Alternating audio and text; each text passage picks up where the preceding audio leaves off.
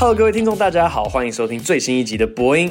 我现在人在美国，然后刚结束了洛杉矶两场表演，现在来到拉斯维加斯。今天是来到美国的第五天，想要跟大家分享一些美国看到的奇怪的文化冲击现象。因为很多人都喜欢问我说：“哎，台湾哪里跟美国不一样？”可是说实在的，我八九岁就回到台湾了，我根本讲不出哪里不一样。一个小学二三年级的小朋友，他的人生就是去学校回家，去学校回家，去学校回家。其实很少碰得到真正生活中的文化差异。但这次来到美国，我看到蛮多事情，我都有一点小吓到。然后想说分主题跟大家分享一下。第一个就是种族歧视。一开始我们要过海关的时候。我们就是排那个很长的队伍，然后最后呢，在队伍的出口就有一个胖胖的黑人警卫站在那边。好，那我提他的种族跟身材，并不是要去做某种刻板印象，我只是啊，不然我要怎么形容这个人？那反正他就是会指引大家要去几号柜台，可是他一个字都不讲，他就是很懒散的在那边，就是随便呃，就那样指一个方向，呃呃，这样子就指一个方向。好，然后反正他指一个方向的时候，显然我们是搞错柜台了。然后我只是回头跟他确认一下，说不好意思，你刚刚是说二二还是二三？然后他就整个大翻白眼，Jesus，然后也不讲答案。我说是二三吗？然后他就开始破口大骂，说你去二二，你等两个小时，队我都不会前进啦。然后我想说，我靠，啊，要是你早一点讲一个字也好，都对这件事情比较有帮助。可是他，我不知道诶看我们一团就是从台湾下来的飞机，就是很排斥吗？我们要入侵他这个伟大的国家，还是怎样？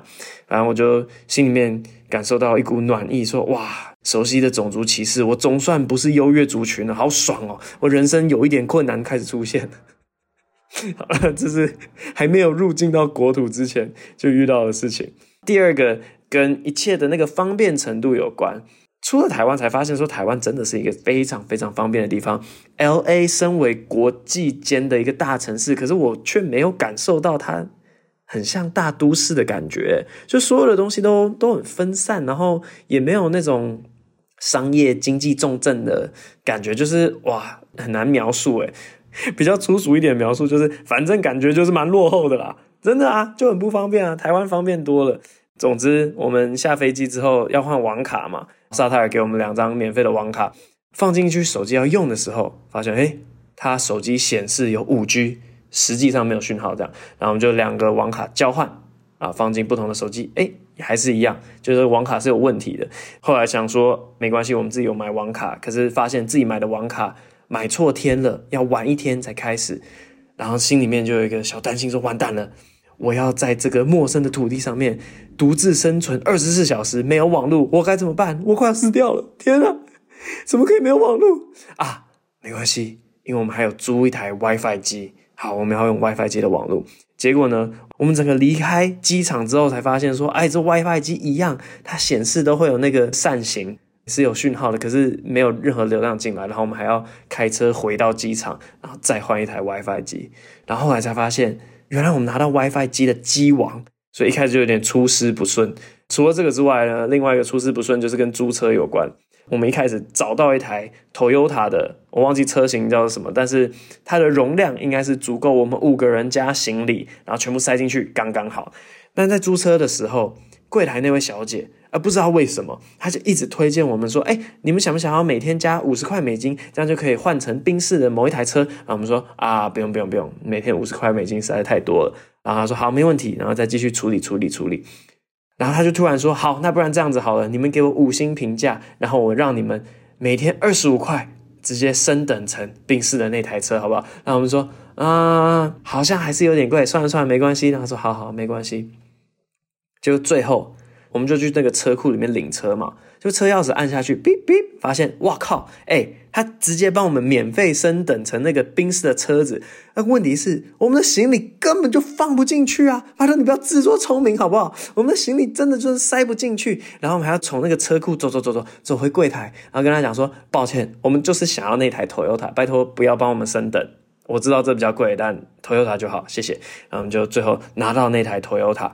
所有的行李都塞进去了，然后就发现车子将近没油，简直傻眼到不行诶诶，他们还车的时候都不用加油加到满，是不是啊？哎，啊，好不容易有网路，有车子，然后车子又快没油，就赶快开哦，开开到最附近的加油站，然后最附近的加油站的那条路还施工，绕一个大的长方形才能到加油站加到油，然后我们才可以离开这个该死的机场。天哪，这一开始真的是有太多太多的不方便了。然后到了城市里面呢，又遇到一个非常大的文化冲击，叫做治安。好，那如果有任何住在洛杉矶的朋友，你去问他们治安怎么样，就是他们不会跟你直接讲答案，说治安好还是不好，他们会问说，看你是在哪一个区域，然后我们就会说，OK，我们住 K Town，就是韩国城那边，然后他 他回答说，OK，那还是不要太晚回去啦。想说，喂，什么意思？我快要死掉了，是不是？好，反正这个治安问题，我们一直。不太知道说到底要多紧张，包含就是到了 Airbnb 的时候，我真的不敢敲门的，就担心说里面还有人，然后他会不会直接什么拿着枪冲出来 把我们打死，或者是说我们任何的路边停车，我们到底贵重物品要带在身上，然后帽子被抢的风险，还是放在车上，然后帽子被偷的风险，真的不知道要紧张到哪一个程度。然后住在洛杉矶的人又都不讲清楚，甚至还有人讲说，哇，你那个。Laugh Factory 的晚场，你办十点开始哦，晚上十点看完，不是十一点多了吗？哦，那去看你的粉丝真的是 Die Hard 粉丝诶，因为他们就是预备好 要 die 了，才敢这么晚出门。然后我在那边说，哦哇，会不会晚场来的全部都男生啊？就女生根本那个时间点根本不敢出门，我是这样猜啦。好，所以这个治安是一个问题。接下来一点的文化冲击就是跟交通有关。然后交通，我就觉得说有好有坏，只能说真的差蛮多的。如果你用台湾开车的方法，在美国的路上开车，就是别人会觉得你很奇怪，你也会觉得别人蛮奇怪。好，首先第一个大家应该都知道的东西是，你路边看到暂停的那个标志，你真的要 full stop，你要车子完全停下来，不要在那边想要偷吃步，在那边小小的滑行，然后滑到很慢很慢，以为没人注意，然后就开过去。不是，你真的要停下来。如果你没停下来的话，然后你直接往前开，别的车子是会注意到的，而且他会不爽你。因为我们就曾经有遇到一个。就是十字路口，好，其实我觉得我们那时候应该也没做错什么事情哦。呃，在这边澄清，不是我开车，OK，我非常乖巧，我坐在副驾驶座。但是 反正呢，在外观上看起来，我们其他台湾人坐在车里面，不觉得有做错任何事情。可是当我们开过一个十字路口的时候呢，有一台车就开始尾随我们，然后在那嗡嗡嗡，反正他超生气的，然后他嗡绕到我们前面，然后车子停下来。一副就是准备要下车跟我们输赢的感觉，然后那时候我在车上，我想说完蛋了，完蛋了，我们要死掉，真的要死掉，超恐怖的。然后我们就五个人都没有人敢动的坐在车子里面，然后反正他车子就停下来，他摇下车窗对后面咆哮了几声，然后又开到我们旁边，摇下车窗对着车子里面的人大吼大叫，然后他就一个人又就这样开走，反正吓死人了，根本不知道哪里得罪他了。可是我自己在开的时候，因为有偶尔也会换我开车，这样我发现大家的沟通除了用喇叭之外，他们大部分的沟通是直接透过那个挡风玻璃，然后看对方驾驶的眼神来做沟通。就好比说我要左转好了，我就会直接跟对向车道的驾驶就是嗨，举个手说我要左转，然后他就会做出那种让我的动作，然后我就知道说，哎，我可以先左转。就是这种沟通很常出现，然后挡风玻璃应该是很少看到那种非常黑暗的，大部分都窗明几净，然后你是可以非常清楚的看到对方的表情。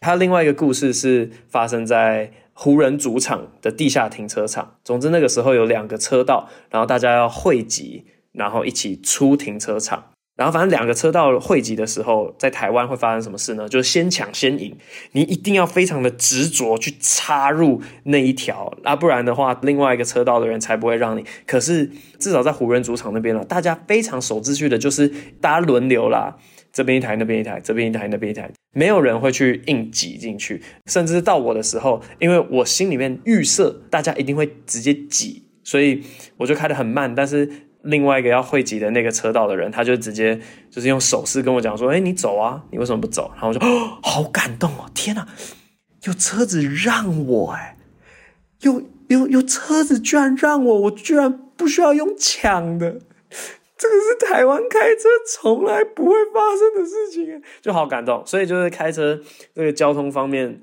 啊，我觉得有好有坏了，就是有礼貌在某个部分，然后疯狂的在另外一个部分。好，所以这个大概就开车的部分，然后跟大家分享一些。呃，我的行程好了，虽然这样会有点像流水账，可是我觉得可以从行程里面也是看到某一些小小的 culture shock。第一天晚上我们降落的时候，就去看了那个湖人主场，然后这个票价对我来讲是非常贵的，因为我从来没有看过 NBA 现场，然后我根本不是湖人或勇士的球迷，这两队我都不支持，但是因为其他人想看，所以我就有点稍微是陪着他们去看。哇塞！他门票就要四百四吧，我记得，然后不知道为什么呢，又要加一个超爆贵的平台服务费，那个平台服务费就一百块了，所以最后结账下来大概一万七千多台币，然后那个视野是几乎是最后面，就看蚂蚁在比赛这样。因为第一次买 NBA 球赛的门票，所以这次还有另外一个让我很震惊的事情是，他们是合法黄牛诶，你任何人买票之后呢，都可以在同一个售票平台上面。非常方便的卖出自己的票，所以我的那张票我原本买的时候不是四百四吗？等到球赛开始的一个小时之前，它已经涨到六百七了。身为既非勇士迷也非湖人迷的我，内心有个强烈的冲动，想要把我的门派卖掉。拜托，四百四到六百七，我直接现赚两百三十块美金诶，我什么都没做，我只是先买一个门票然后卖出去，我根本又不停这两队，反正。就非常惊讶，资本主义做到极限，真的是 free market 自由市场，最自由的市场，任何的交易只要一个愿意买，一个愿意卖就可以成交。然后是内建在官方的售票系统里面，我觉得这真的很猛。我看的那一场有点是第三节就已经分出胜负，然后第四节全部都是垃圾时间，然后就看到说前面呢、你看那种那种 court side 或是 court side 后面一点点非常贵的位置的人。第四节的时候，全部都鸟兽散了。他们根本不在乎结局，因为他们已经有钱到那个可能是几十万台币的门票，对他来讲根本不值钱。他的时间比较值钱，所以他就直接走掉。反而是最上面的一圈穷鬼全部留下来看。我们就是要把那个价值全部看完，看到第四节结束，最后出去的时候跟大家人挤人，这样子我们才会觉得划算。OK，所以这是。第一个有吓到的事情，然后看 NBA 球赛，第二个有吓到的事情是，大家其实没有我想象中的嗨，诶，是那个导播他很会切到特别嗨的观众，然后有些观众就是在球赛进行当中，他会直接站起来，然后那样跳舞。我就想说，要是换作在台湾的话，后面的人早就开始开骂说：“干坐下来啦，妈的挡人视线哦。”啊什么的，可是没有，仿佛去那边的大家都只是很休闲的在看球，挡住哦，随便随便，反正他想要跳舞嘛，让他跳，然后导播就会 take 到这些跳舞的人，所以大家就觉得哦，全场都这么的激动，但其实没有，就是那几个人在激动而已，蛮有趣的 NBA 的初体验，我不知道为什么哎，这个明明是什么西区第二轮，而且湖人跟勇士应该要大家都还蛮嗨才对啦，但我看到的是没有那么嗨。好，然后第二天。因为我在表演前一天刚好有一整天的空档，所以我就跑去找了我研究所最好的朋友。如果大家以前有听我的段子的话，我曾经有讲一个段子，是我有一个德国的朋友，然后他会讲一点中文，他学最道地的台湾话，然后我教他说他我可以。好，就是这个朋友当事人，他现在在 Santa Barbara 工作，我都叫他林大卫了，因为他就叫 David，然后他学过中文，所以就叫林大卫。然后跟林大卫一起约去 Malibu 冲浪，看到说他们的海滩。哇，也是蛮干净的，然后就很好奇，到底为什么海滩那么干净？然后就看到一个告示牌，上面写说，乱丢垃圾的话罚一千块美金，三万块台币。你随便乱丢一个垃圾罚三万块。然后想说，OK，严刑峻法。好，冲浪的时候认识了林大卫现在的女朋友，然后。好像不用特别强调现在的，好吧？认识了林大卫的女朋友，然后也有聊到说，哎，那 Santa Barbara 的治安有比较好一点吗？他说，哦，应该算还不错，因为晚上十点，我身为一个女性，我还是敢在外面走动。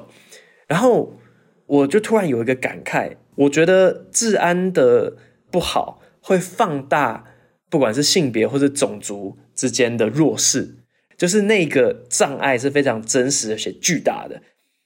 啊，反正我也是比较相信说，不同人之间的痛苦不能比较。但是啊，我真的觉得来到这边之后，我才可以真的理解到底为什么大家在性别还种族上面的反弹那么大，是因为他们遇到的困难比我自己之前人生遇到的困难都大很多。只是因为种族，只是因为性别，我就需要整天提心吊胆的走在路上，因为我可能会被杀掉，还不是只是什么 cat call 骚扰，是真的可能会死掉。所以我觉得那个恐惧是会加深一些不平等的现象，这样。好，然后第二天冲浪，第三天表演嘛，其实表演就是我觉得还不错，大部分都台湾人，所以我不用换太多的 cultural references，我就直接想讲什么就讲什么，然后效果也还行。我表演结束之后的隔一天，我就决定我要去朝圣，那我就跑去了 The Comedy Store，因为我知道当天晚上有 Jeff Ross 跟 Neil Brennan。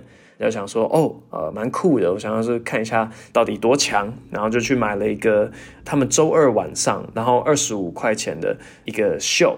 那说是秀呢，我我其实觉得也是蛮有趣的。他们这边的喜剧俱乐部好像可以不告诉你谁会出现，然后票还是会卖完，因为大家去就是为了看喜剧，而且我觉得观众多少有点预期说可能会有一两个大咖出现，但反正我超级羡慕的。我超级希望我们有一天也是可以，就是直接跟观众讲说，我们就是一个早场跟一个晚场，谁会出现不知道，但就是来欣赏喜剧。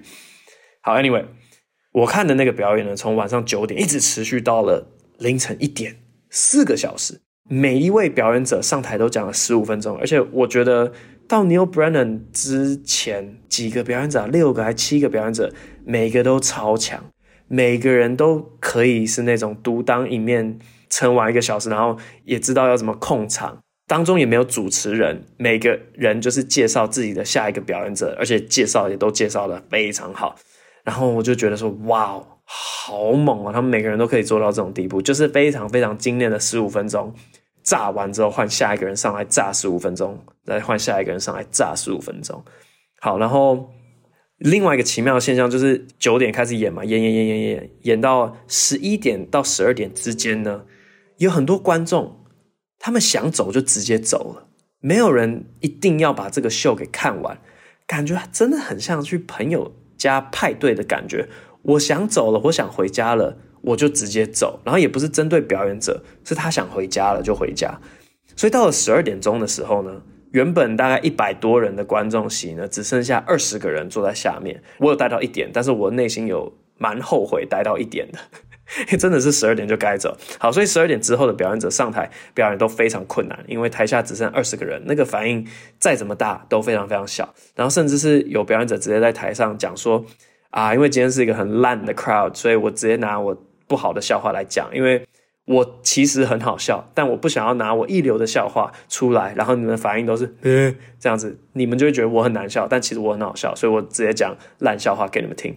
他直接在台上承认这件事，然后反正什么看手机的看手机，看小抄的看小抄，这种不在乎的，直接给你摆明，哎，我接下来就全部丢前提哦，这些笑话我都没写，这种也有，就到后面变得很像 open mic，但是我觉得场地方根本也懒得去界定这到底是一个正式售票演出还是一个 open mic，反正你就知道你是花二十五块钱来我们周二晚上来看东西，这样。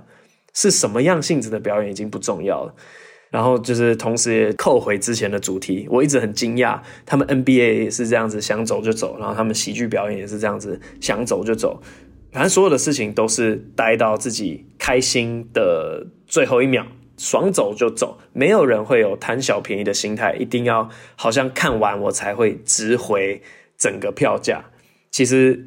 票的价值是到你开心的最后一秒为止。你如果开始不开心了，那你就直接大胆的走吧。这是来美国遇到的新的人生哲学吧。好，这一集就分享到这边，说不定下礼拜再跟大家分享一些 Vegas，然后后续的 Long Beach、Chicago 的故事。好，接下来进入 Q&A 部分。好，首先第一位是三个 emoji，生不生小孩？想问博恩可不可以录一集生小孩的正反方辩论？真的想不到生小孩的好处，想听正方的看法。祝博恩一家平安，博恩巡演顺利。很有趣，可以。但大家是不是都知道我的立场是不生小孩？所以我应该要直接魔鬼代言人说一定要生小孩，这样比较好笑。好，以后来录下一位 Molly 王有个问题想要请问一下博恩，最近有什么让你印象深刻的粉丝吗？呃，都很深刻。下一位，大白鲨不是海洋食物链的顶端，啊，不然是谁？学术界乱象。博恩你好，我是来自马来西亚的观众，在百灵果的 KK 秀，你说过你想要学术界的乱象，我非常感兴趣。我是即将毕业的硕士生，对没有实质性贡献的 论文挂名现象很不满，但是又不敢质疑。你有计划在 Podcast 做一集这个主题吗？没有的话，可以简单分享一下故事或你个人的观察和想法吗？啊，反正整个学术出版的那个系统都是很 fucked up 吧？哪有一件事情是这样子啊？就是写的人没有钱拿，review 的人没有钱拿，所有的大学看这个文章要付钱，然后全部给出版商。啊，请问出版商做了什么？哦，我们有写信，请问别人要不要当 reviewer？我靠，我好辛苦哦，我好辛苦的工作哦，所以要给你几亿欧元这样子。哇，不满大概来自于这个现象，但我之前也是跟我爸讲，然后他整个生涯已经要结束了，他才发现说，哦，对，好像这样有一点不合理。我真心不懂，学术界应该是最聪明的人聚集的一个地方，然后所有人对这个现象都没有不满，超怪，奴到爆。但先讲到这边啊，如果想到别的话，我再录一集。下一位，科科科科科科科科科，关于语言结构，作为一个饱受中文系摧残、读过一点语言学的书、略知皮毛的大学生，听到最新一集那位观众留言，真的是坐不住，想要来留言。其实所谓的语构，就是个体与社会间的互动所形成的，所以根本没有所谓的正确的语言结构。你会看不习惯这件事，单纯只是因为那个人打破你的习惯跟既有的印象和想法而已。语言或文字本就会随着人与人之间的互动而改变，过于纠结于此，也难以让社会停下改变的角度。以上只是一个学识浅薄的大二生提出的浅见，也可以当做是这两年读下来的一点心得。不知道博恩在大学的时候有没有迷茫过，现在所学的一些意义何在？或是难以真正理解所学的理论到底公差小。挂号中文系很多看似不同的理论，其实只是换句话说，所以让我理解或是背的时候都很痛苦。妈的，你可不可以打一点标点符号啊？他 整个没有逗号，让我念的也很痛苦啊。好啦，这个留言真的落落长，希望博恩会看到，感觉博恩蛮喜欢被祝福发大财的，哪有啊？所以祝博恩发大财，全家身体健康，萨泰尔跟所有员工都事业顺利，立下更多台湾喜剧的里程碑。好，感谢你。我有很爱钱的这个形象吗？应该还好吧。好，有没有迷茫过所学的一切意义何在？有啊，反正我的人生三类转一类，一类。到外文系，外文系再双心理系，然后一路念回神经科学嘛，所以你可以想象我在这个人文跟科学之间的彷徨。总之，以前在读科学的时候，就会觉得说，哎，我们都在研究这个世界，那我这个人的特质不就没了吗？为什么我最后是让大家发现这个世界的一些特色啊？我这个人特色何在？所以我跑去练人文，这样你才可以看出，哇，傅科讲这句话好棒，德西达讲这个话好棒，这样子，然后。一直掉一些人名，这样，反正什么什么卡夫卡很鸡掰之类，你你看得出一个人的个性跟他们的差别。但后来到了人文的领域，就会觉得啊，真是公说公有理，婆说婆有理，没有一个人，就大家都自圆其说，没有一个人可以直接把另外一个人打趴，说你讲的简直是胡说八道，然后就会像你一样觉得很迷茫，我到底要听谁的？大家的理论看起来都很有道理啊，或者是我根本不知道你在讲什么。读人文的还蛮常遇到这个现象，所以才回到科学的拥抱，想说我如果不爽另外一个人，我一定得要有一个客观的方法把他给打死。这是我后来爱上科学的原因。好，所以就是看你的个性喜欢什么吧。我后来是觉得说，大家还是要有个客观的依归来证明我才是对的，你是错的。但不管是这样，就科学也很常吵架嘛。看一件事情，两派理论不认同对方讲的，啊，我们就是一直做实验来决胜负。啊，人文的话就有点两边最后就不理对方啊。反正我的学说就我的学说，你你随便你就去搞你自己的东西。那我们井水不犯河水。好，下一位，Evany 是这样念吗？奇诺比奥好可爱。不过，Hello Hello，有个问题想请教你，因为觉得你非常适合回答这个问题，所以来碰碰运气，希望可以被念到。我现在是大三学生，在思考职业方向，目前以国内的脑神经相关领域研究为目标，但不太确定怎么在此和心理所做抉择，所以想要更了解比较这两者之间的资讯。感谢我的科技比较不太好解释。综合文理组科目，但偏理科，就必修来说，有认知心理学、统计学、城市设计、演算法哦。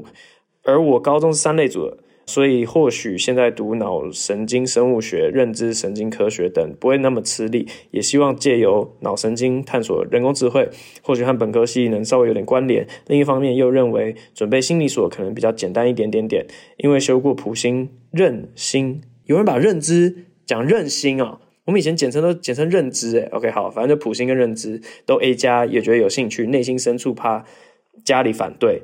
呃，高中只考填志愿能上不错的国立大学心理系，却被阻止，所以可能在念脑神经研究所会比较受家里支持。不知道这两种研究所未来出路发展，超级感谢博恩解惑。OK，好，我现在已经脱离学校很久，所以我不太知道这两个所到底差多远。可以想象的就是一个比较偏认知，可能也有比较偏临床的心理所。那偏临床的心理所就会比较趋近于神经科学的心理所这样子。我猜啦，我猜大概是这样子。然后，就连神经科学里面，我们每个同学研究的也都不太一样。然后这次我回，呃，也不是回加州，对不起，是来到加州，有重新跟我的同学就是林大卫见面嘛。我记得他硕士的时候就是读 machine learning 机器学习，在我们的同学里面是非常非常偏数学的，因为。就算是我们同学里面也有比较偏生物、比较偏化学、比较偏物理跟数学，其实那个子项目都蛮多的。然后 machine learning 数学学校蛮强，当时念这个东西包含一些类神经网路，然后后来他就去 Meta 上班，然后真的把这个应用在 AI 人工智慧里面。所以如果你有学这些程式设计啊、演算法的话，然后你对 AI 有兴趣。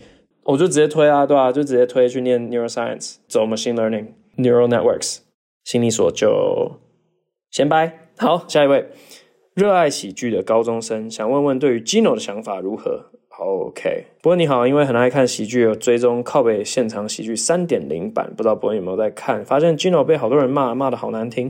可是我看他现场也不差，点点点，问号，为什么大家都讨厌他？问号，我突然脑洞大开，想问问博恩认不认识 Gino 这个人？W W W W，说不定你连他是谁都不知道。噗，如果知道这个人，那对这个人的看法又是什么？最后，我好想好想好想看博恩访问佳玉跟怡晨，他们好可爱又正。可以模仿家喻叫声吗？哇塞，让所有观众家喻户晓家喻的笑声。好，没有问题。我们这一集 最后的鸟叫就在学家喻的叫声。好，回答一下对 Gino 的看法。我跟 Gino 只有几次交流，然后我有个原则是我不评论同行。但我在想说，我要不要评论同行这个东西？限缩到不评论他们的表演，还是连他们的为人我都要不评论？反正呢。我自己觉得，身为一个有在做事情的人，我是绝对不会去批评别的有在做事情的人。你知道，我当初去四楼喜剧讲 Open m i d 的时候，其实也不止我，Gino 他会一直邀一些可能台北然后比较有名气的人下去新竹讲，那他都会自愿开车从新竹开到台北，载那个表演者下来，啊，当他表演完之后再开车送他回台北。然后自己再独自一个人开回新竹，这样子来回来回四个小时，他是愿意做这件事情的。所以出来做事情已经够困难了，别人都已经愿意做到这种来回来回四个小时的接送，然后还要被靠背，这件事情会让我心里面不太开心啊。但是如果我对这些事情的理解有误的话，也欢迎大家都来跟我讲说，哎，其实他这样这样这样。但我听到了，真的只是求好心切，然后可能理念有一点不太一样而已。对啊，我觉得没有必要这样子，不知道哎。像大家也会嘴 social 啊，大家就是好像在一个群体里面稍微不反抗一点点的人都会被大家这样子嘴来嘴去，但我觉得很没必要。嗯，下一位，晨晨粉五星吹捧吹上天，不问赞赞啊！我是 Open Mic 的海军仔啊，谁？我曾经有问到海军是不是？我忘记了。比利时有学海雕比赛，我有评论叫声跟动作，想听博恩学海雕叫，谢谢。离开十年的海军，觉得自己好像不是那么需要钱，好好生活才是自己想要的。感谢博恩分享各种观点，祝全家人平安喜乐。By the way，我是叉子派，想问你知道叉子橡皮擦的台语是什么吗？我听他讲，是不是有人打字他打七辣？可是我印象中的七辣是女朋友的意思，诶然后啊，反正就很困惑。然后又又你知道，又会直觉的想到一些谐音，说呃，所以其他人拿来擦的什么之类的，我都不知道，嗯、啊，不知道。如果不对的话，那就是我被骗了。橡皮擦不叫七辣，但如果念法跟女朋友一模一样的话，那就有点酷。下一位，Pooh CLC Shiny 妆，你到底有几个名字？好，想问伯恩纽约 Stand Show 是英文的吗？不要再问这个问题！Oh my god，中文的哦，对不起，对不起，不是你们的问题，完完全全不是你们的问题。我一定要非常非常严肃的跟。整个萨特尔的人讲说，以后我们的任何节目、任何的表演，不要再取英文名字，烦死人了！我才不管英文字跟中文字在设计上面差多少，什么英文字设计就比较好看，烦死人了！这个造成的沟通的成本实在是大到真的不想要再回答这些问题。以后整张海报全部写中文，我看大家到底要怎么误会啊？对不起，真的不是观众的问题，我们的那个设计非常非常有问题，中文的。谢谢，下一位，Eugene，英式口音。记得伯恩说过自己的英文口音，硬要选的话偏美式。偏？我这样讲过，在英国留学时会尝试改变口音融入吗？想听伯恩模仿英式口音说话。括很多人说英式口音听起来很优雅。我没有说我偏美式吧，我就是美式啊，我百分之百是美式吧。只是看美国的哪一个地方而已，然后英式我不会想要，因为我觉得那样子很做作。但我的法国同学全部都在想办法学英式口音，因为他们真的就觉得听起来很优雅，听起来很 sophisticated。It appears to be a little bit sophisticated。没有啊，就是如果要学的话，看你要 Cockney，他说 In it, in it, alright, hey mate, you come from St Paul, London, in it，就这种，或者是。Not at all，就是 at all，他们一定会。No worries, mate. Will it be a little bit of troublesome? Will it be a little bit of trouble? Uh, not at all, not at all。他们就这样这样喜欢回答 not at all, not at all, not at all。啊，算了啦， 不会学，大概就这样。你可以给我一整段啊，我如果念一整段英文，我可以尝试用英式的来发音。我来看一下，好，我最近的那个手边有的东西就是我的护照，好，来念一下。哦，这里面有。中文是说，中华民国外交部长咨请各国有关机关，对持用本护照之中华民国国民予以自由通行，并请必要时尽量予以协助与保护。好，接下来是英式的口音。The Minister of Foreign Affairs of the Republic of China requests all whom it may concern to permit the national of the Republic of China named herein to pass freely and in case of need to give all possible aid and protection. 这样子有没有英式发音呢？好，大概是这样。哎，你是香港人，你你的发音才比较偏英式吧？好，下一位，Justin Tay 零七，现在 Comedy 站立的是观众问号，有幸抢到马来西亚破蛋者门票，但多数都是站票，座位基本上都是公关票，甚至有些空着，表演气氛。 很好，但九十分钟站着很难不分心。之前听伯恩提过，不建议观众站着听喜剧，因为观众会无法投入。那这次马来西亚场怎么会同意主办方站票呢？祝伯恩身体健康，一家身体健康片，身体健康两次。OK，感谢，谢谢回答。为什么会同意呢？哎，这个也是我们这次这个世界巡回要大检讨的一个点啊，跟那个海报设计一模一样，真的对不起大家。我我一表演完那个东京跟马来西亚，我就跟各地的 tour manager 讲说。绝对不可以再站票了，拜托，真的很难专心。然后听 stand up 是一个需要非常专心的活动，所以啊，拜托以后不要再卖站票，我自己也不喜欢。下一位，Jazz CPP，热带风情，嗨伯恩，刚看完你的马来西亚专场，哦，太好了，所以这个礼拜大马的观众全部都涌进来，我是第一场跟你 high five 的那位，手伸出去没多想，很高兴你有回应。表演时间过得很快，有点 post show depression。请问在大马有没有什么特别的经历？有没有观察到什么有趣的事情，或是什么冲击？括号除了我们特别强调和没有结尾的句子。哦哦哦，去新加坡、马来西亚那个地方真的是热热到热到，我怀疑我整个人生根本就不是活在多么热且潮湿的地方。哇塞，从台湾搭飞机到了新加坡，那个下飞机的感觉，跟你从欧美然后回到台湾那个噗。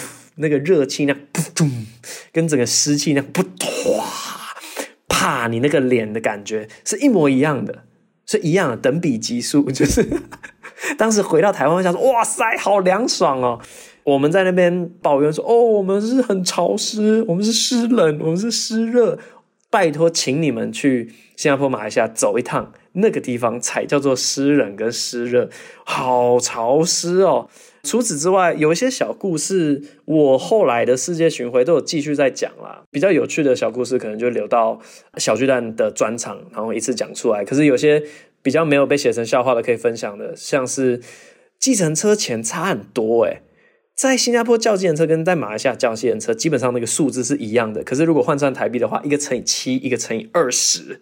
我还记得在马来西亚的最后一天早上，其实我们是中午就要去搭飞机，可是我早上跑去一个公园拍鸟，那个公园离我们的饭店大概四公里左右，我搭 Grab 过去只要五块马币。三十几块台币，我的天呐，这个搭公车一样。可是我整个人躺在那个后座，我爽得要命。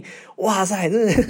但是我可以想象，同样的距离在新加坡大概就是五块新币，那一百四十几块台币的物价差蛮多的。然后我们表演完之后，还有去一个市场吃宵夜，什么一点一大堆东西，然后它超级好吃。然后最后结，哇，好便宜哦，所以蛮喜欢大马的物价。